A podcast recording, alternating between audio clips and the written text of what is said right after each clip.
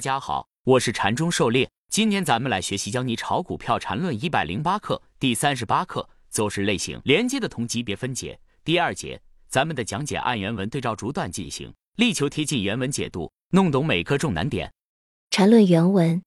说的深入一点，走势分解组合的难点在于走势有级别，而高级别的走势是由低级别构成的。处理走势有两种最基本的方法。一种是纯粹按中枢来，一种是纯粹按走势类型来，但更有效的是在不同级别中组合运用。因此，完全合理、不违反任何理论原则的，可以制定出这样的同级别分解规则：在某级别中不定义中枢延伸，允许该级别上的盘整加盘整连接；与此同时，规定该级别以下的所有级别都允许中枢延伸，不允许盘整加盘整连接。至于该级别以上级别，根本不考虑，因为所有走势都按该级别给分解了。狩猎解读，按纯中枢的方法就是找出一段走势中最大的重合区域，也就是最大的中枢，其余的全部当做该中枢的波动。假如把中枢比作一个星球，那么走势就可以抽象成大大小小的多个星球。操作时以该中枢为参考物，关注走势能否脱离当前星球引力。虽然找到了中枢，但并不知道这个中枢级别的大小。想知道这个中枢的级别，还需要对中枢内部进一步分解，最终通过各个部分的级别累积得到整个中枢的级别。一般在分解中枢时，通常需要按走势类型来。走势类型分为盘整、上涨和下跌，需要考虑走势的中枢和连接段，也就是禅师说的 AB ADC 这样表述的走势类型。走势类型需要明确考虑中枢的级别，尤其是在做同级别分解时，级别就是根基，一旦级别错乱，同级别分解就无从谈起。对级别大小的量化分析至关重要，可以参看文章细说缠论级别的界定方法。在同级别分解时，要求分解出来的每一段走势都必须是级别相同的，因此不允许中枢延伸、扩展的存在。一旦中枢升级，就得分解成盘整加盘整的连接。而在考虑该级别中枢内部分解时，可以不进行同级别分解，直接考虑最大中枢即可。但在级别量化时，还是相当于做了同级别的考量。因此。同级别分解和非同级别分解经常是交织在一起的，这样才能更好的分析走势。例如，分析下面这段走势，首先看到这段走势，大家的第一反应应该都看得出来，这是一个大的盘整走势，并且可以大致找出这个盘整走势的中枢范围，如下图红色方框所示。再细看这段走势，可能有如下几种想法：一、按照严格的同级别分解，这样确实是按照同级别分解做的。得出的每一段粉色走势都是同级别的，它的好处是可以精确度量出该中枢的级别，但这么做显得过于死板，有些明显的高低点和走势类型被打乱了。原因是这个走势大部分都比较规整，只有低这段有些突兀。二、按照走势类型结合高低点进行非同级别分解。另外，也可以把 B 一当成一个扩展级别的盘整走势来看，它的级别就是两段同级别走势叠加，把 D 作为连接段，B 一就是扩展级别的盘整走势，如下图所示。蓝色方框是 B 一包含的九段扩展中枢，这样划分出来的走势 A、B、E、F、F、G、G、H 都是同级别的，B 是扩展级别的。增胜，不管采用哪种方法，关键是对分解出来的每一段都能给出准确的量化级别，这样就能相对精确的得到大中枢的级别。缠论原文，按照以上的同级别分解规则，用结合律很容易证明，这种分解下其分解也是唯一的。这种分解。对于一种机械化操作十分有利。这里无所谓牛市熊市。例如，如果分解的级别规定是三十分钟，那么只要三十分钟上涨就是牛市，否则就是熊市。完全可以不管市场的实际走势如何，在这种分解的视角下，市场被有效的肢解成一段段三十分钟走势类型的连接。如此分解，如此操作，如此而已。狩猎解读，按照自己的资金大小。操作频率和性格特点等自身因素，选出适合自己的操作级别，按照这个操作级别对走势进行同级别分解，市场就可以分解一段一段上下首尾相继的该级别走势。这样，即便是大熊市，也会存在波段性的操作机会。再分散到不同节奏的个股上去，机会就更多了。比如，二零零八年上证指数出现三十分钟级别的下跌趋势期间，同样存在几波五分钟级别的操作机会。关键是如何把握好同级别分解的节奏，按照走势结构显示的买卖点操作。缠论原文，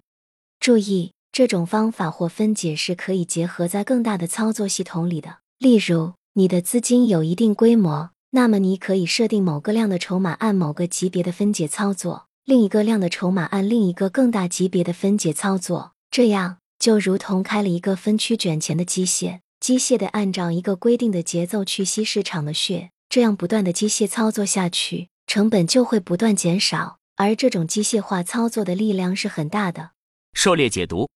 根据不同操作级别来适当配比投入的资金仓位，可以多个级别结合起来。假如操作级别是三十分钟级别，把百分之六十仓位按三十分钟级别买卖点操作，百分之三十的仓位可以按照五分钟级别进行短差操作，预留百分之十的机动资金。三十分钟走势未完成之前，百分之三十仓位按五分钟走势节奏买卖短差，等出现三十分钟级别卖点再全部卖出。这样既能够保证大级别操作的稳定性，又能通过小级别短差操作来提高资金利用率，同时也可以折中技术不确定性带来的风险。缠论原文。其实根本无需关心个股的具体涨幅有多少，只要足够活跃，上下震荡大，这种机械化操作产生的利润是与时间成正比的。只要时间足够长，就会比任何单边上涨的股票产生更大的利润，甚至可以对所有股票按某级别走势的幅度进行数据分析，把所有历史走势都计算一次，选择一组历史上某级别平均震荡幅度最大的股票，不断操作下去。这样的效果更好。这种分解方法特别适合于小资金又时间充裕的进行全仓操作，也适合于大资金进行一定量的差价操作，更适合于庄家的洗盘减成本操作。当然，每种在具体应用时方法都有所不同，但道理是一样的。狩猎解读：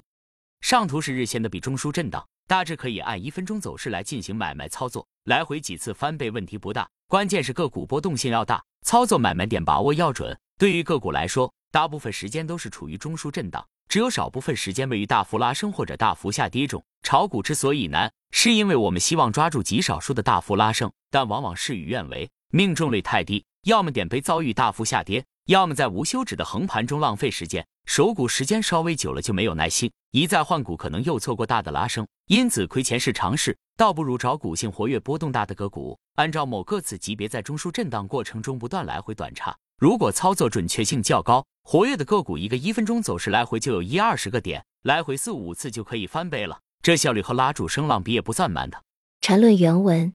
具体的操作程式按最一般的情况列举如下。注意，这是一个机械化操作，按程式来就行。不妨从一个下跌背驰开始。以一个三十分钟级别的分解为例子，按三十分钟级别的同级别分解，必然首先出现向上的第一段走势类型。根据其内部结构，可以判断其背驰或盘整背驰结束点，先卖出，然后必然有向下的第二段。这里有两种情况：一不跌破第一段低点，重心买入；二跌破第一段低点，如果与第一段前的向下段形成盘整背驰，也重新买入。否则继续观望，直到出现新的下跌背驰。狩猎解读：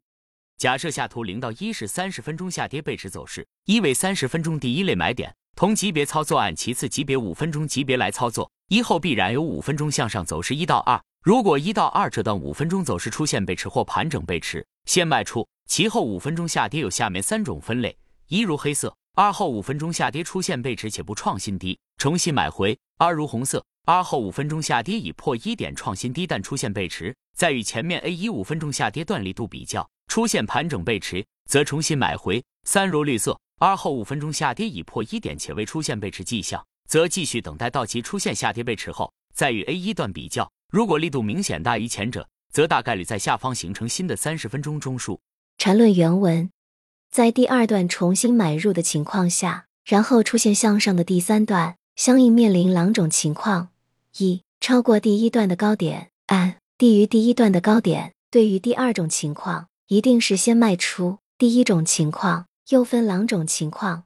一第三段对第一段发生盘整背驰，这时要卖出；按第三段对第一段不发生盘整背驰，这时候继续持有。狩猎解读：假设二处卖出，在三处重新买回，则根据后面第三段五分钟向上走势情况决定如何操作。有如下三种分类。一三二第三段五分钟向上走势背驰前没有创二后新高，背驰后卖出。二三 B 第三段五分钟向上走势背驰并创二后新高，但与前面一到二形成盘整背驰，则在三 B 背驰后卖出。三三 C 背驰前已创二后新高，且与前面一到二比较不背驰，此时可以继续持有，大概率会向上形成新的三十分钟中枢。缠论原文，这个过程可以不断延续下去，直到下一段向上的三十分钟走势类型相对前一段向上的走势类型出现不创新高或者盘整背驰为止，这就结束了向上段的运作。向上段的运作都是先买后卖的，一旦向上段的运作结束后，就进入向下段的运作。向下段的运作刚好相反，是先卖后买。从刚才向上段结束的背驰点开始。所有操作刚好反过来就可以。狩猎解读，